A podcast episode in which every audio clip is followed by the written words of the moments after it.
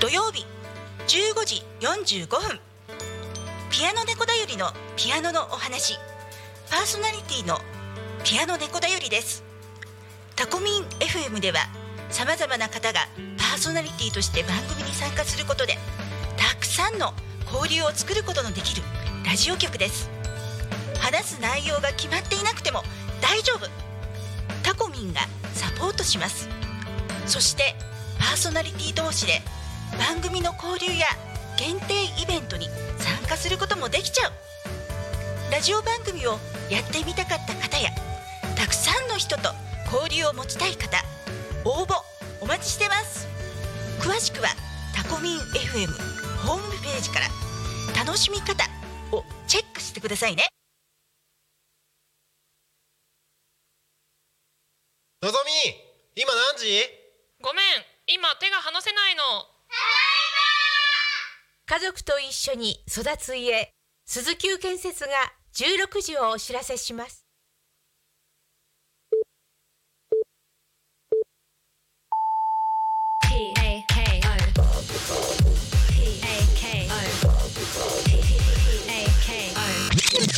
タコミン FM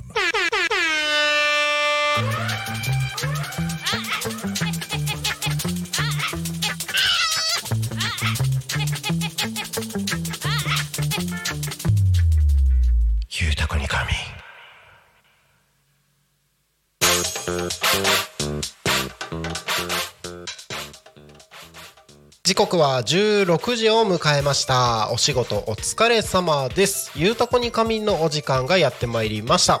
皆さんこんにちは。パーソナリティのタコミ FM なるたきしんごなるちゃんでございます。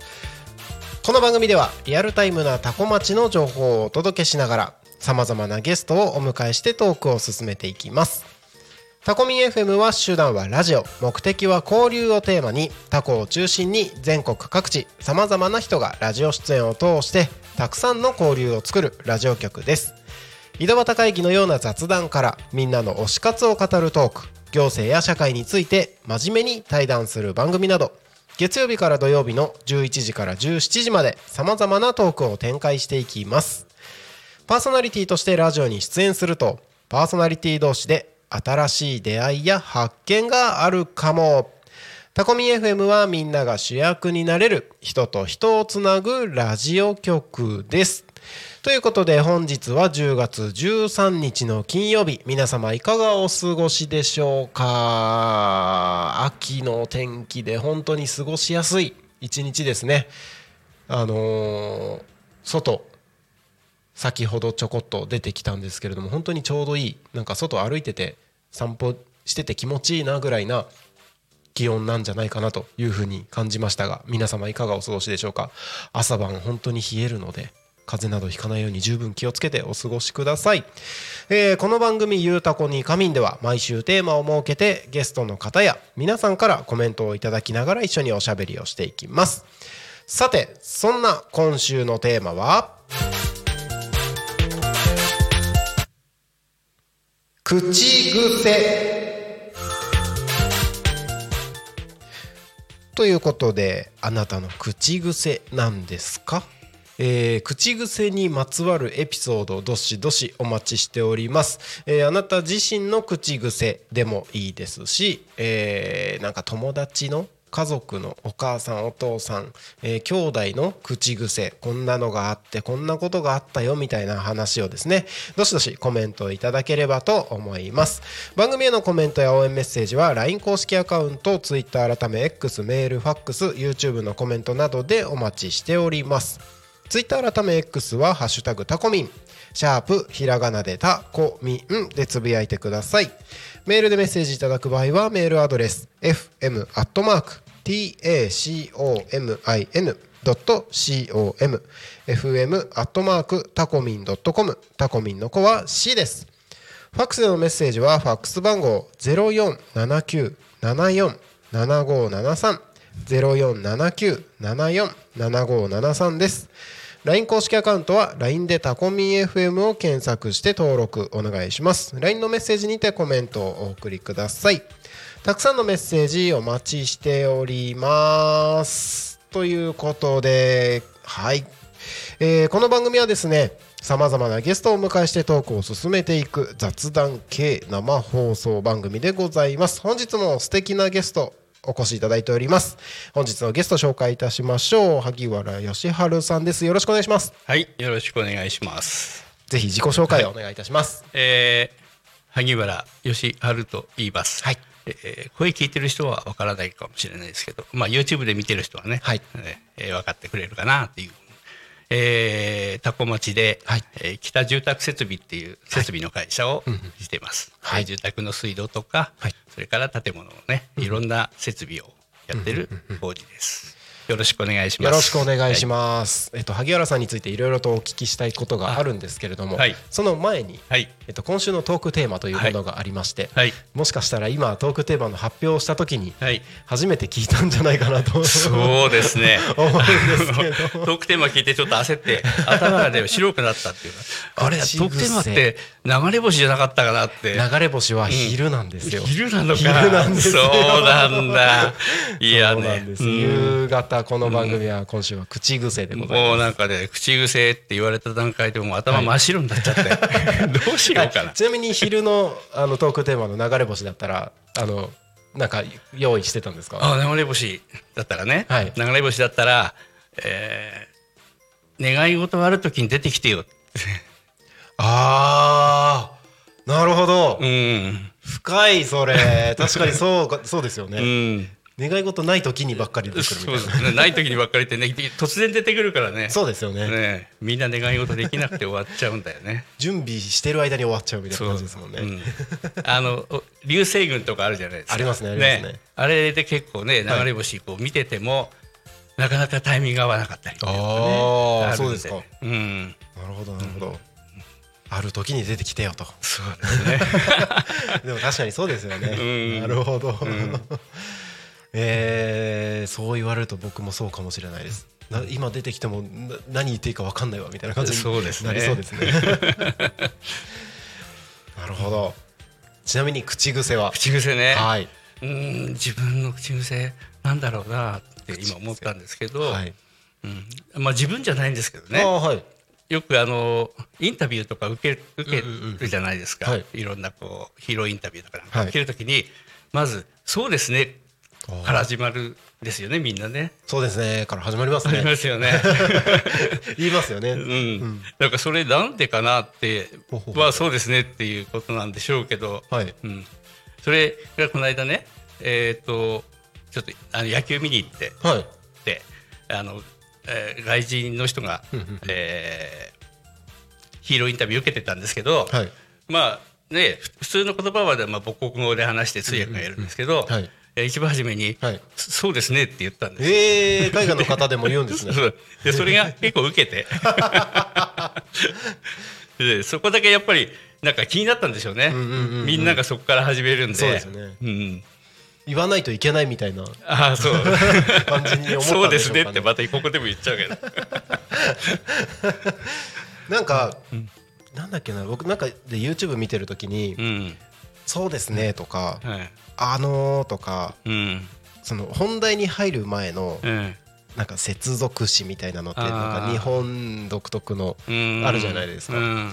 海外の言葉例えば英語とかうん。でそういうのってないらしいですねああもう直接ああの主語から始まる。主語から始まる。うん。もしくはうん。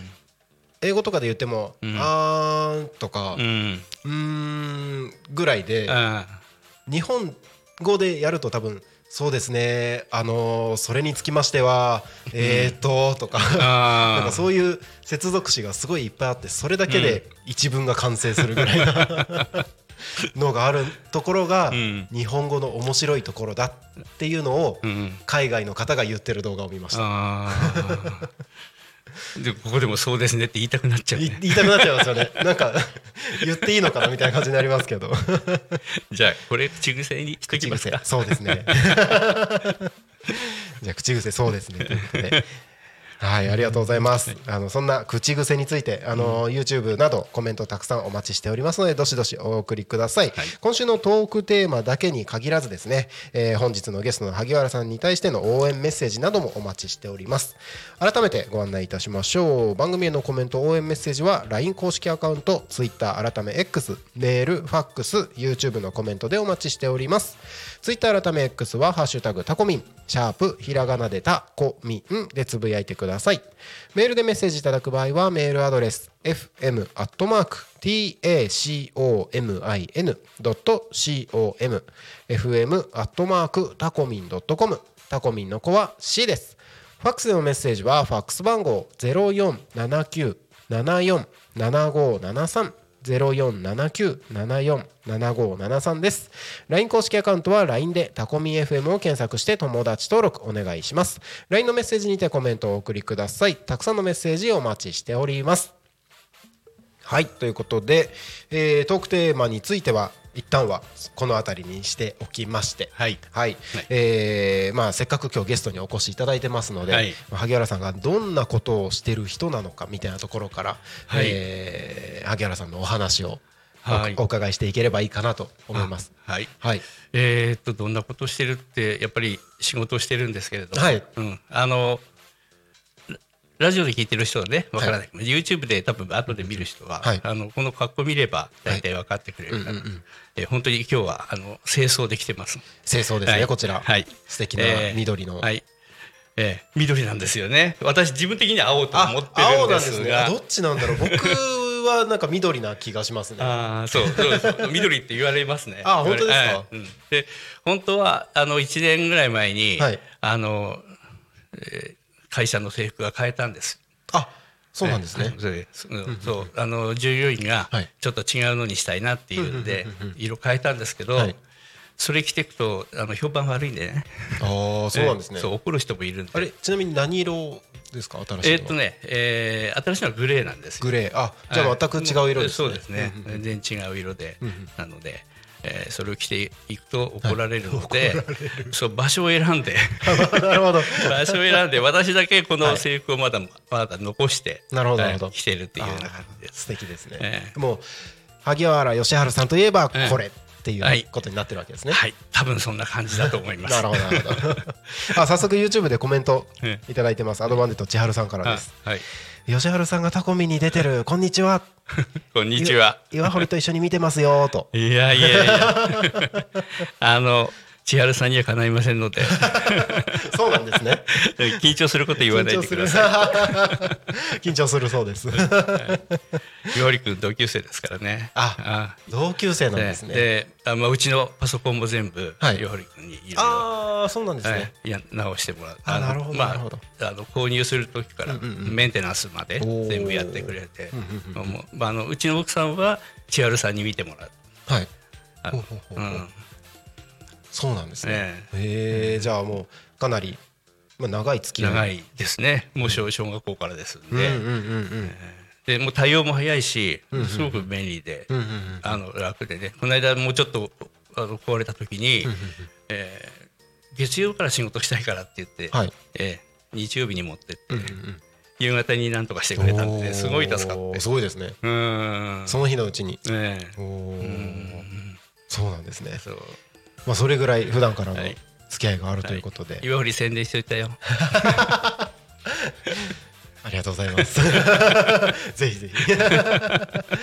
えっと先ほどの話に戻りますと、はい。えー萩原さんが今これが制服だとはい。いうことで、はい、はい。うん。で、えー、と最初のあの自己紹介していただいた時にのお話にまで戻っていくと、うん。北住宅住宅設備ということで、はい。はい。水道だったりとか、はいもうなんていうかなえー、と建物をやる中では、はい。あの大きく分けると建築って建物のその本体を作る、そそれから電気やる人、それから設備をやる人、ざっくり大きく分けるとその3つになるんですね。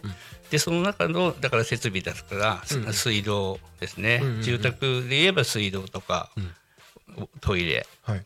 えー、となんかね給湯器とか、そういうのもやりますし、ビルとかだとやっぱりこのエアコンつけたりとか、はい。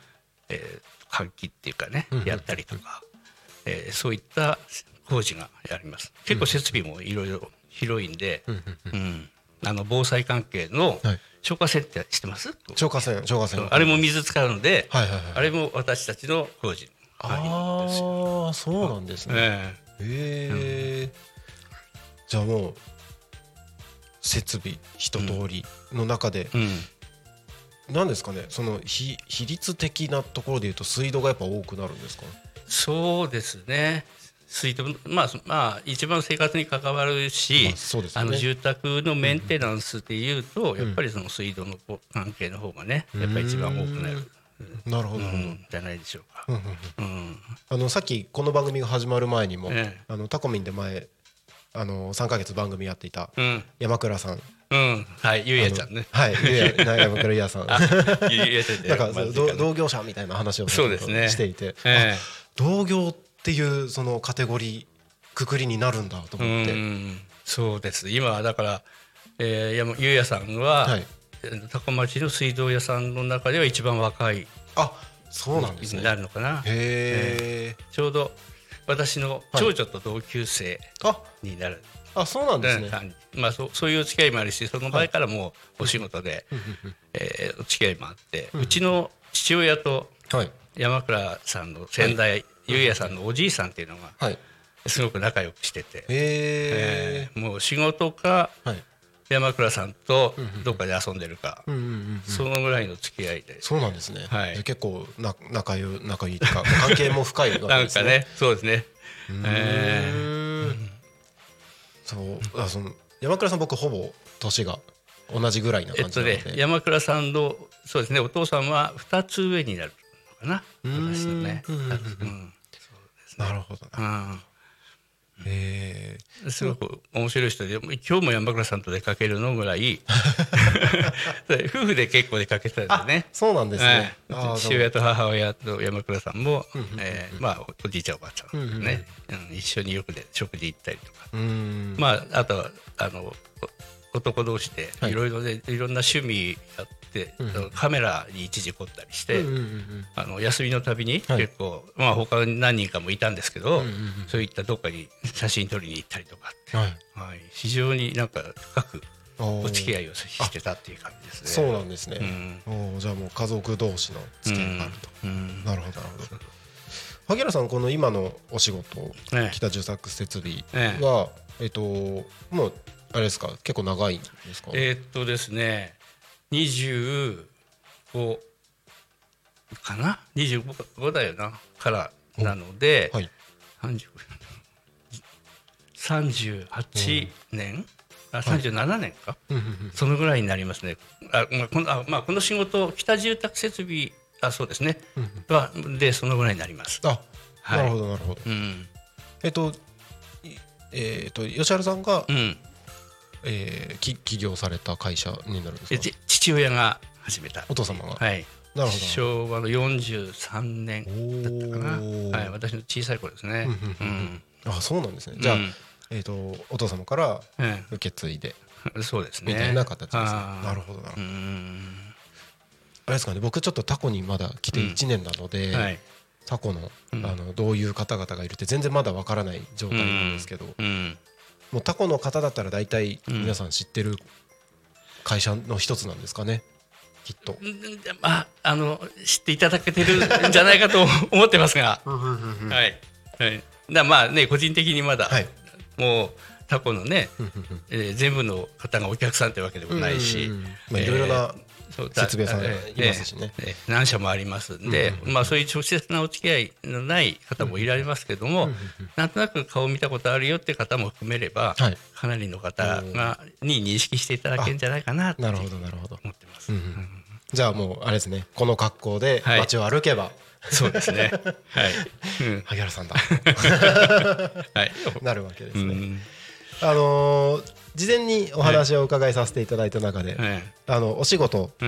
だけに関わらず、結構いろいろな活動もされてるみたいなええ。はい。話をちょっと聞いたんですけど、うん。お仕事以外だとどんなことを今されてる？やっぱりあの事務所じゃ地元に帰ってきてやっぱりこういった商売っていうかね、はい。仕事してるといろんなまあお付き合いっていうかもありますんで、はい。まあまあ、商工会も、えー入ってますし、え法人会っていう、それから、えー今、まあ、このつながりもあるんですロータリークラブっていうところに、あーはい。まあ、入らせていただいて、えーもう何何年になったんだっけかな、えーやらせていただいてます。えーそれからあとはそうですね、えーオロチっていう、はい。えー男性合唱団にも男性合唱団、入らせてもらって、はい。あのたまに練習に練習に行ってます。あんまりあの真面目な練習生ではなく。そうなんですか？なかなかいなんかいろいろ重なっちゃっていけなかったりするんですけど、え男性合唱団があるんですね、ーはい。はい。今何名ぐらいえっ、っしゃるとね多分かわかりますか？30名ぐらいは登録されてると思いますあけど、結構いらっしゃるんですうね、ん、珍しくないですか？結構みんなどこでもあるのかな？えっ、とね男性だけでやってるっていうのは、はい。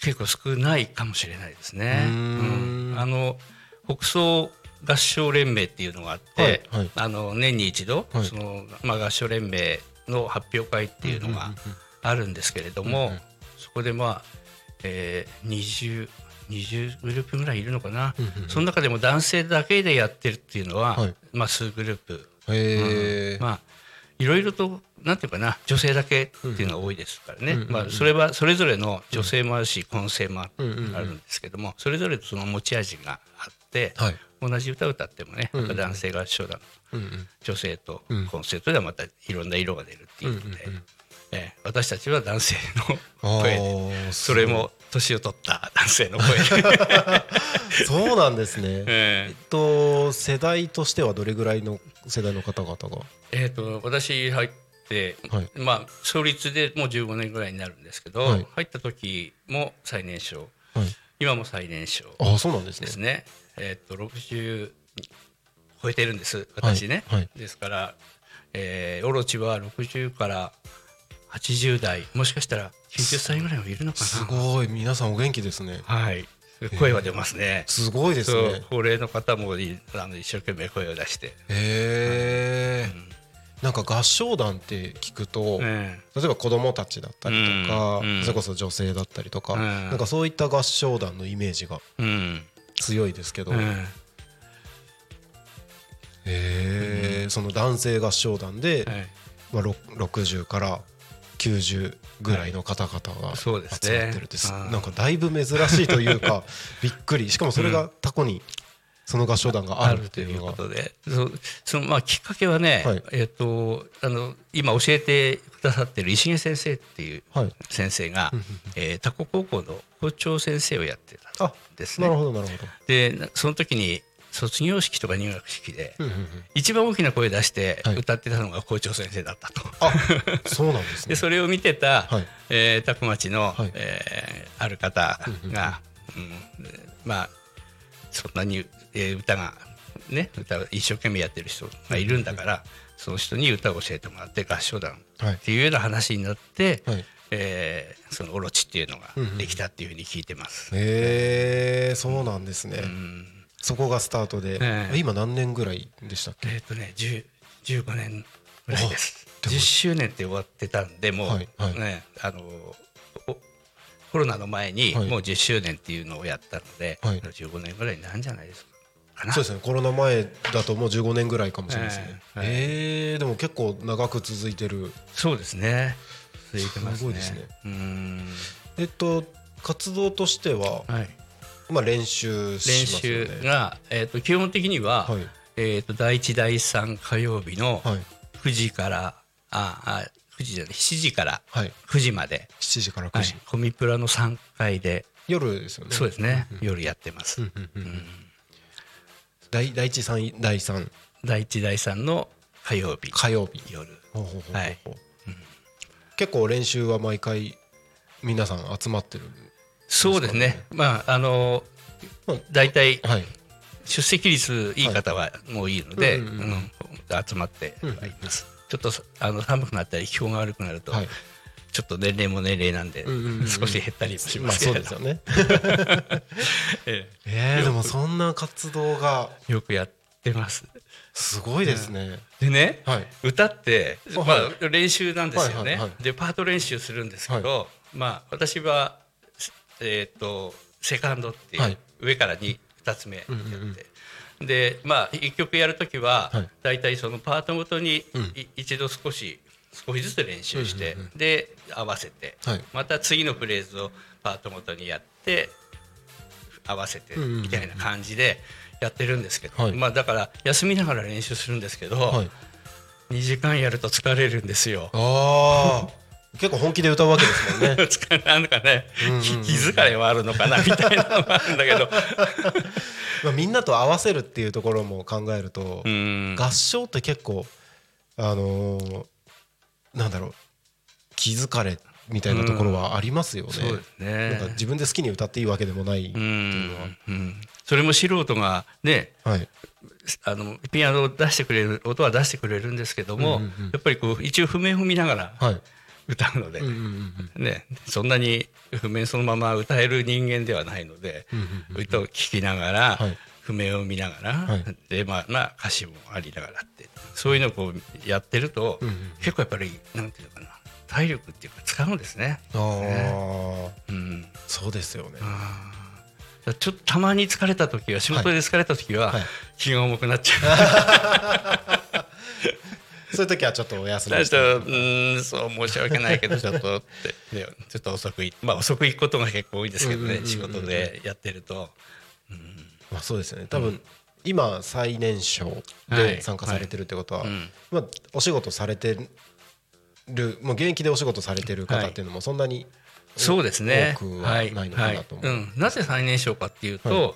大体皆さんあの60歳で定年になった人が入ってくるケースが多かったんですよ。はい。うん、ですんで私60になるまではずっと、まあ、あの最年少で。うんうんうん。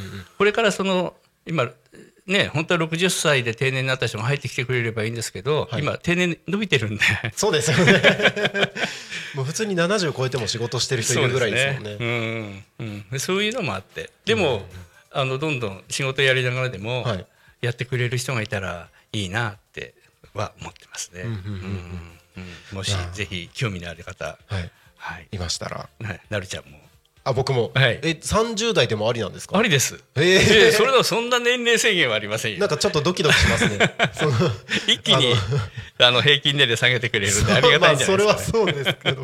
なんか大先輩方に囲まれて一人金髪の30代が入るっていうのも緊張しますね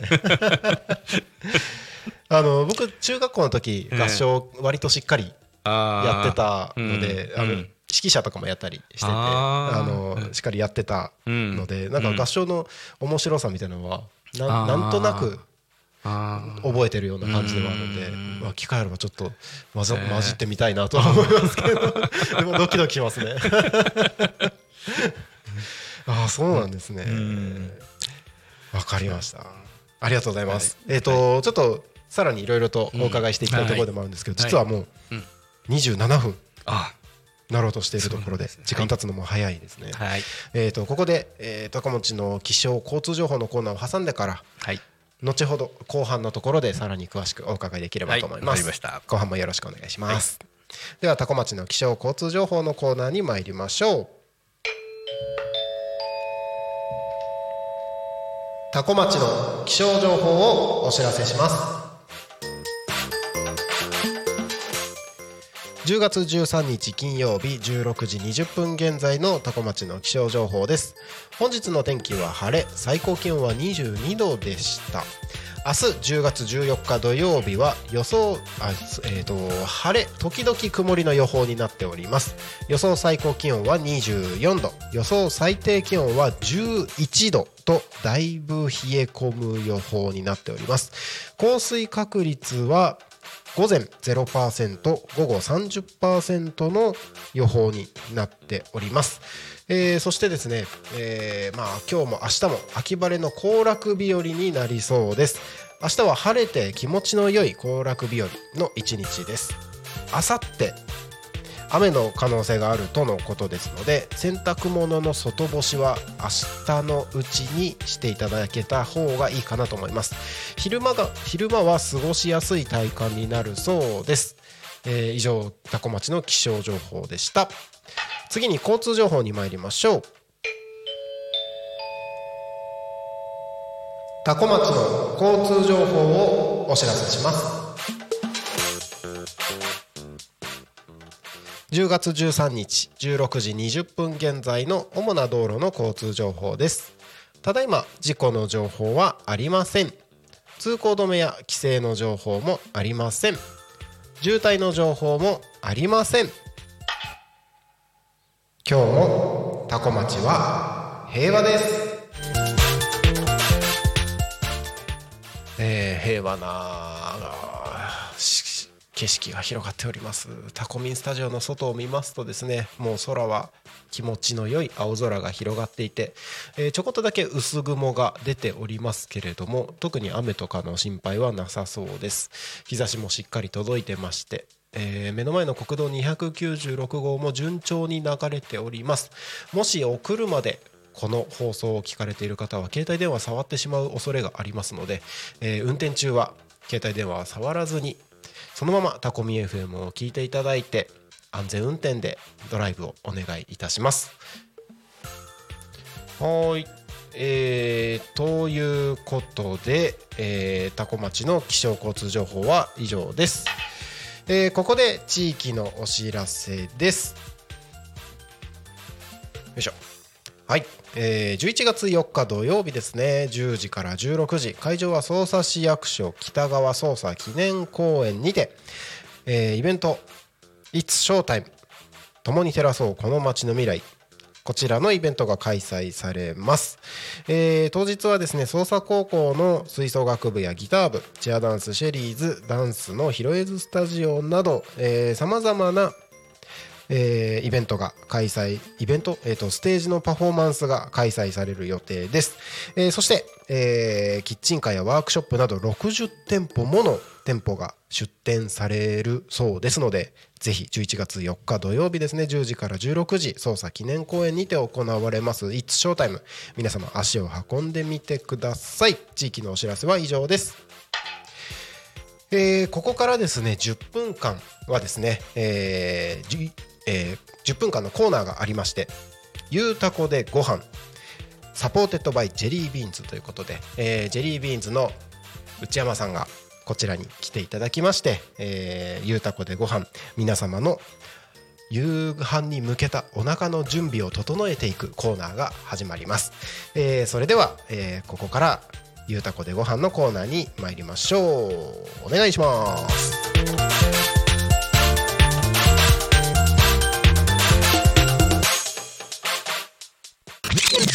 タコミン FM この町になくてはならない産業にしたい。養豚という仕事を通じて楽しさややりがい幸せを感じてもらえる会社にしたい。元気豚には皆様の食卓に笑顔と元気を届けたいという願いが込められています。健康育ちの元気豚ジェリービーンズ。タ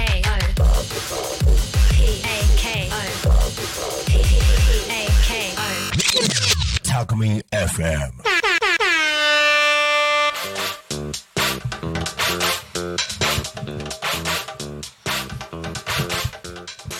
はい、えー時刻は4時32分になりました。ゆうたこでご飯 supported by ジェリービーンズのコーナーです。どうもこんにちは。こんにちは。こんにちは。ちょっと作ってたらギリギリになってしまって。まだ息が上がってる状況ですけど。よろしくお願いします、よろしくお願いします、今日まさかのゲストが顔見知りだったということで。そうですね。ここで会えるとは。そうですね。あの北住宅さんはうちの農場設備の水道鑑定やっていただいてまして。はい、い、つも大変お世話になってます。よろしくお願いします。はい、で今日はもう新商品続々出てきたんでほとんど毎週今新商品ばっかり持ってきてるんですけど今日はですねあのボロネーゼになります。パスタソースですね。はい見える方は見ていただいて。はい。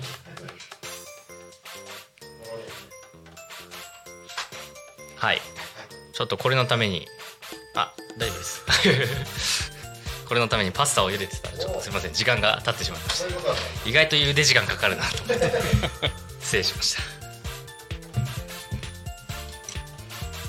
はい。食べてください。あ。はい食べると食レポしなきゃ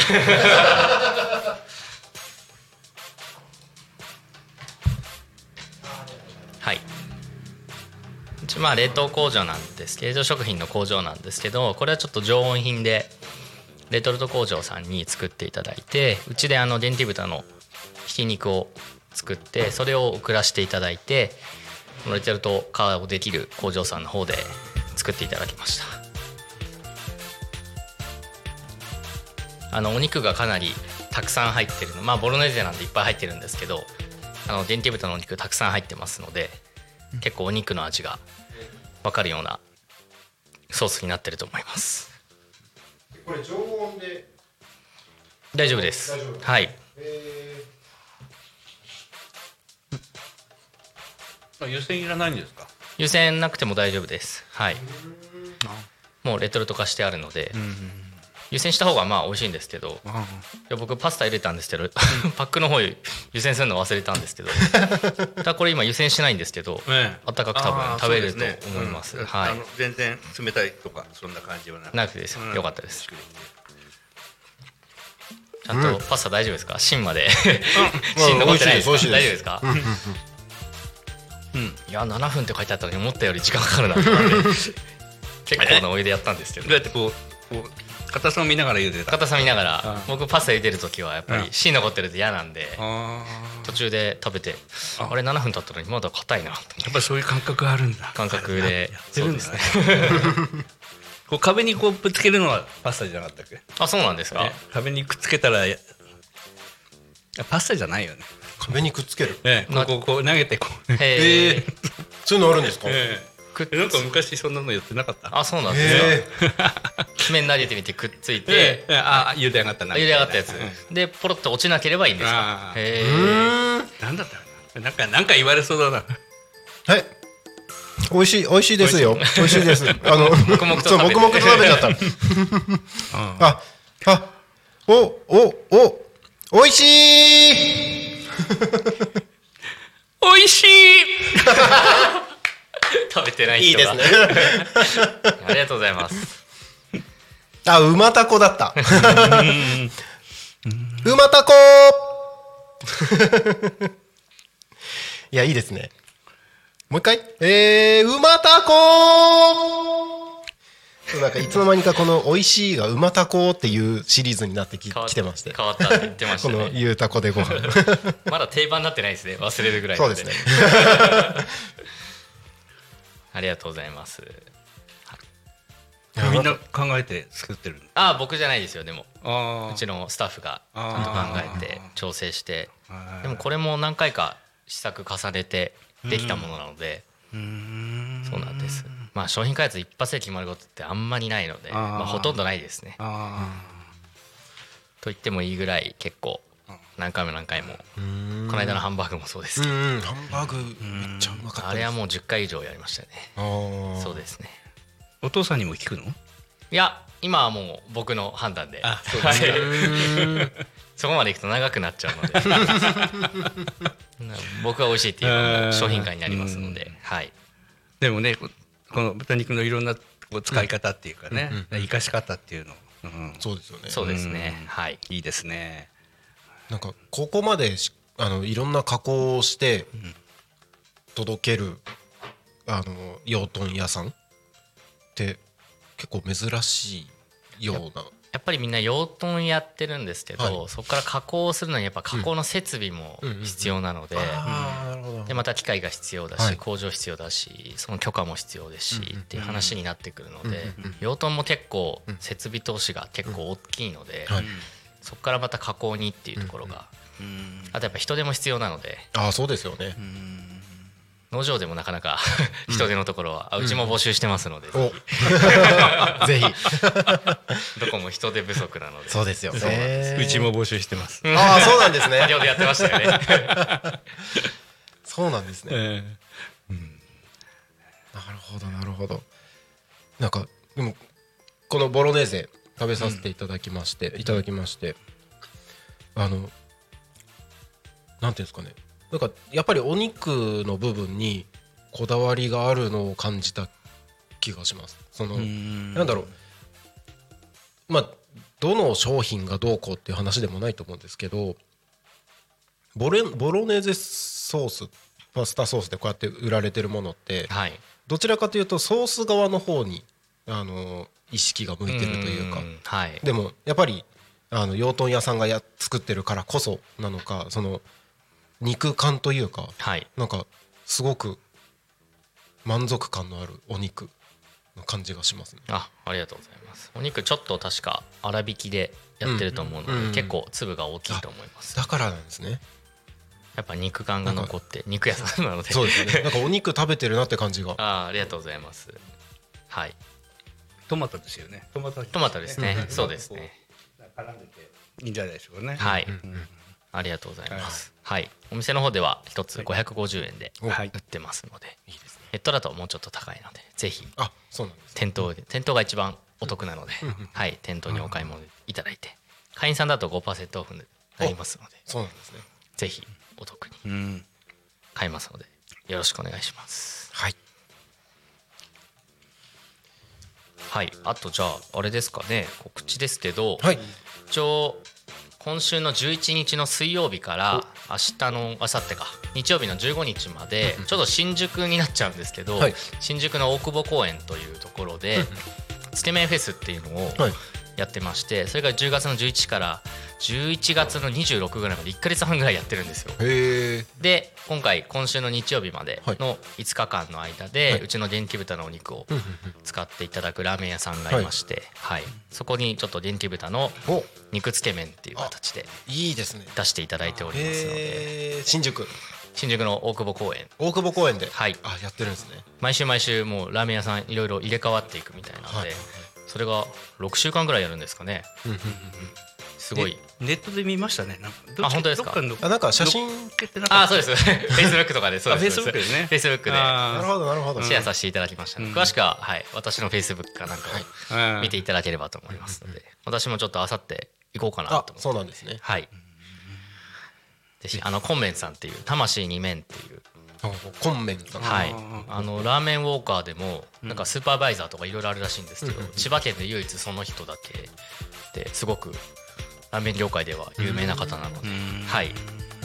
一杯をぜひ召し上がっていただければと思います。ぜひ新宿の大久保公園に。はい、ちょっと遠いですけど、はい、よろしくお願いします。よ。ろしくお願いします。はい、ああとですねすみません、はい。明日ですねあの、はい。成田のはいボンベルタ百貨店の方で、あのー街の美味しいものフェアっていうのがありましてそこでハンバーグとコンフィの新商品とうちの商品をちょっと出させていただき私も行きますので、お一日販売してますのでぜひお時間ある方お願いします。明日成田のボンベルタですね。その上でですね。はい。わかりました。はい。ん。すいません告知ばっかりで。いえいえとんでもないです。はい。いつもありがとうございます。はい、だいぶ涼しくなってきたので皆さん体調崩さずに秋を乗り切りましょうはい以上チェリーミンズでした。バイバイ。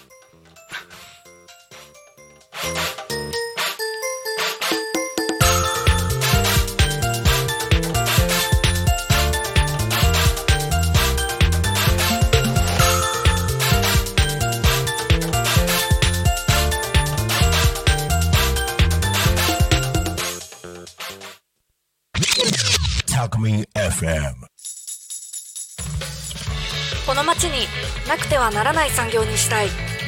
養豚という仕事を通じて楽しさややりがい幸せを感じてもらえる会社にしたい。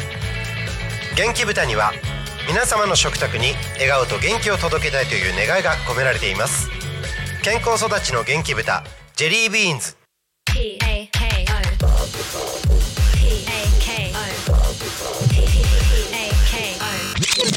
Talk Me FM. はい。時刻はただいま、えー、16時43分を過ぎたところでございます、えー本日の「ゆうたこに神」はゲストに萩原義治さんをお迎えしております。改めましてよろしくお願いします。はい。よろしくお願いします。突然の食レポで。あでも知ってる人が出てきて。そうですね。はい、はい、び よかったびっくりしましたっていうかよ嬉しかったですね。えっと前半のところでは、はい。まあ今どんな活動をされてるのかっていう、はい。まあ、今やってることについてはい。お伺いしてきたんですけれども、はい。えっとあと10分ぐらいはい。残り時間ありますので、うん。えーまあ、残りの時間で聞く量の話じゃないような気はするんですけれどもえっとまあ今やってる活動に至った経緯だったりとか、ええ。ーちょっと過去に遡っていくようなところでお話をできたらななんてことを思ってます。えっと前半の話の中で、あのタコに戻ってきてからっていう話があったと思うんですけど、タコに戻ってくる前えは、まああの3年間ぐらいな、はい。3年半ぐらいなんですけど、はい。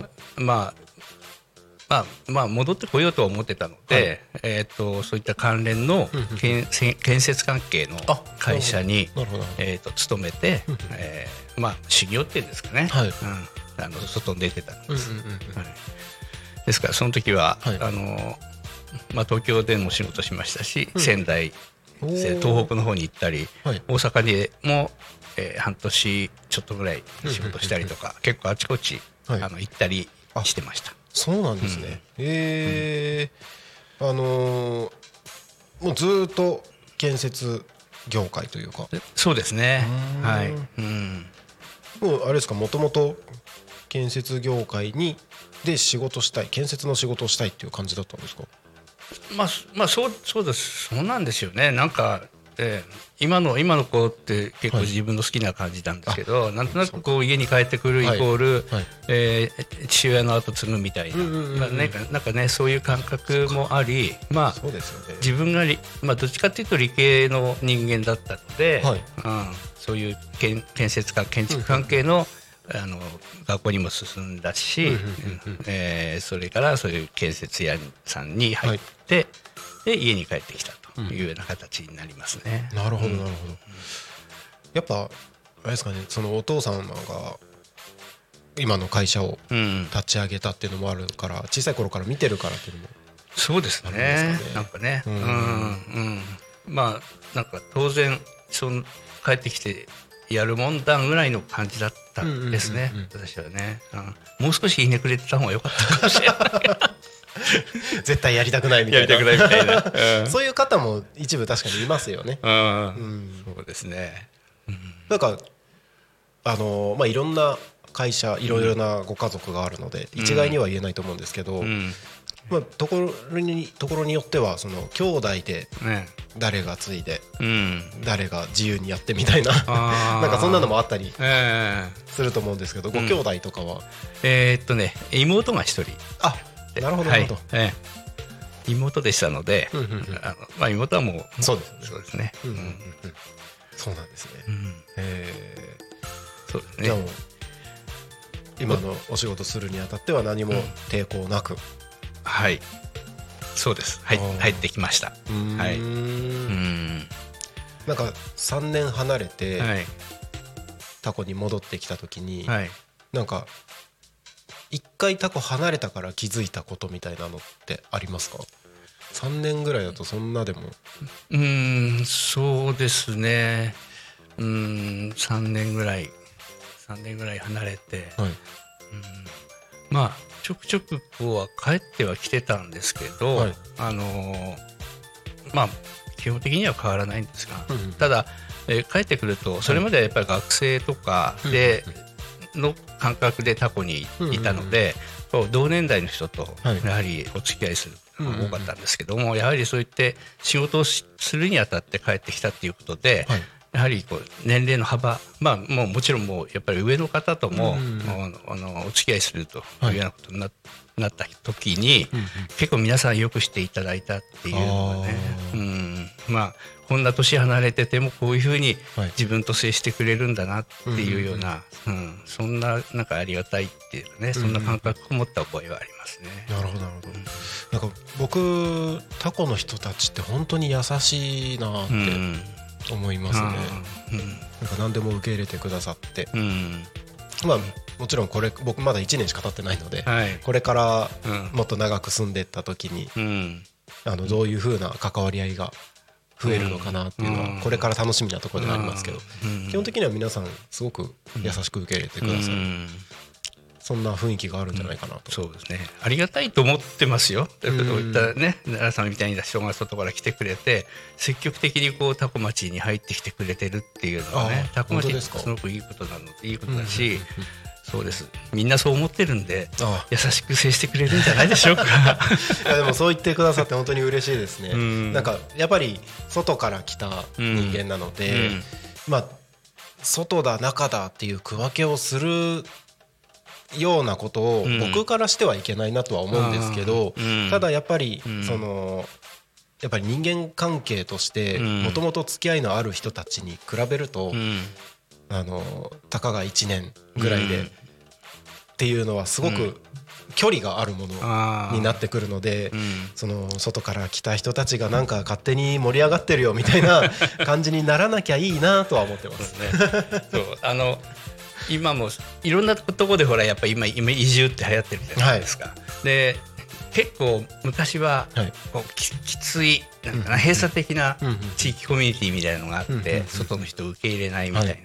そういうとこがあって、今もやっぱりそういうのが少し残ってたりするとそういった移住してきた人とのトラブルとかがね、出てきたりとかあると思うんですけど、かなりなんていうのかな多古町もそういった意味では、い。ろいろまあ時代にあの流れでね、変わりつつあるし、うん、あの移住してきた方が入りやすい環境にはなってるのかなっていうふうに思いますね。そうなんですね、うん、なんかなんだろう、まあ、都会に近いからか分かんないですけど、うん、その田舎らしさがより際立つ感じがしていて、うん、その田舎の人間関係のいいところも、うん、えーと、そうじゃない、えー、閉鎖的な部分も、どっちもよく見えるところがあるなと思ってて、僕はそれはいいことだなとは思ってるんですけど、だからこそこうやって新しい人間が入ってきても、あのより深い関わり合いが持てるっていうのは、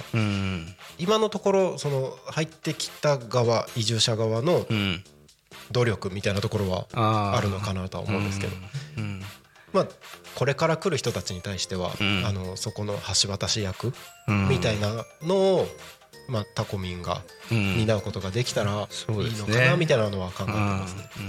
もう一人一人こうなんていうかな仲間っていうか知り合いを増やしていくっていうやっぱりことが必要だと思うんですよね。いきなり入ってって俺俺が来たんだみたいな言ったら 多分ね跳ねられちゃうと思う何こいつってなります？一人一人とこうだやっとねやっぱり信頼関係っていうかあのねこういうかを深めてってそれで少しずつ広げてってでその広がったなりちゃんの輪を後から来た人にこうなんか共有してやれば後から来た人はよりこうねあの地域に入りやすくなる。はい。うんで、うん、そうですね。ちょっと頑張ります僕、うん、頑張ってください。頑張ります。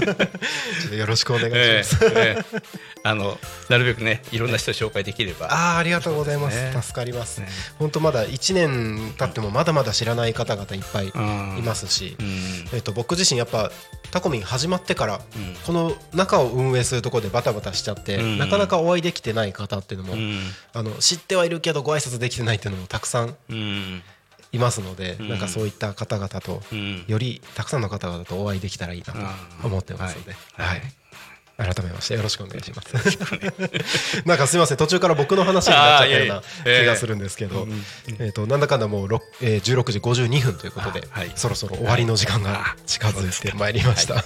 えそろそろ終わりなんですけど、聞い。てる方々にお伝えしたいこととか、なんか宣伝告知とかありましたら、えあの先ほどね、オルチに入ってくださいっていうのがあったので、まああのロータリークラブも一生懸命やってますよっていうとこぐらいにしときましたかね。はい。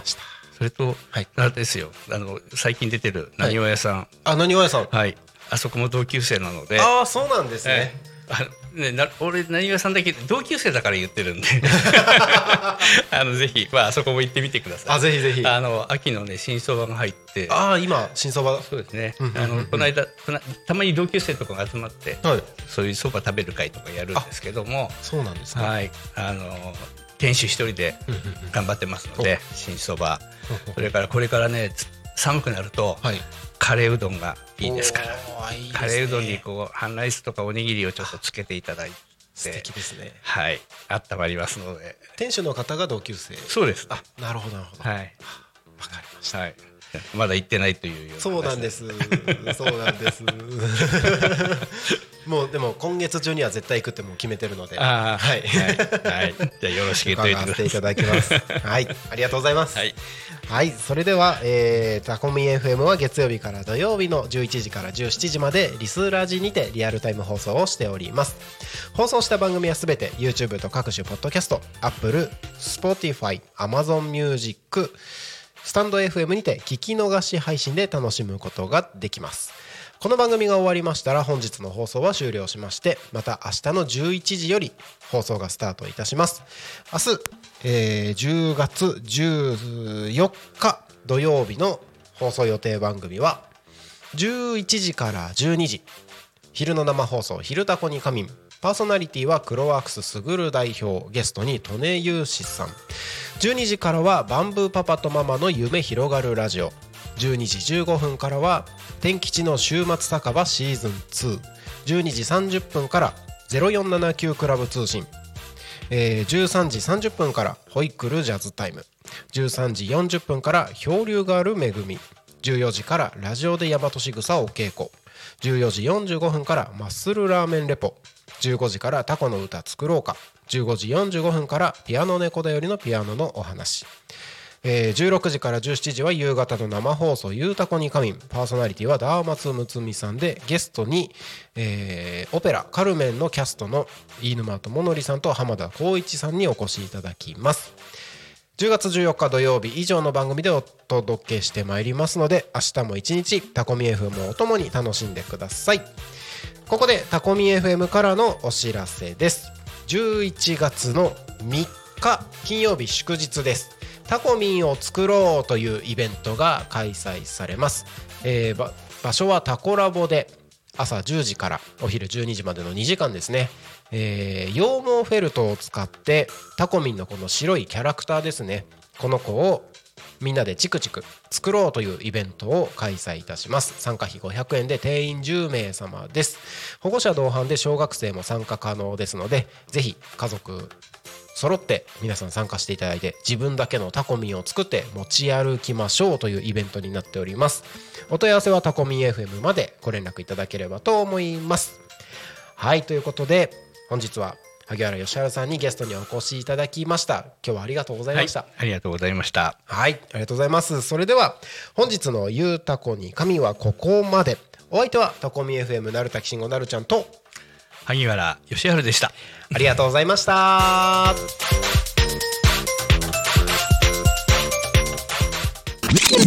Talk Me FM.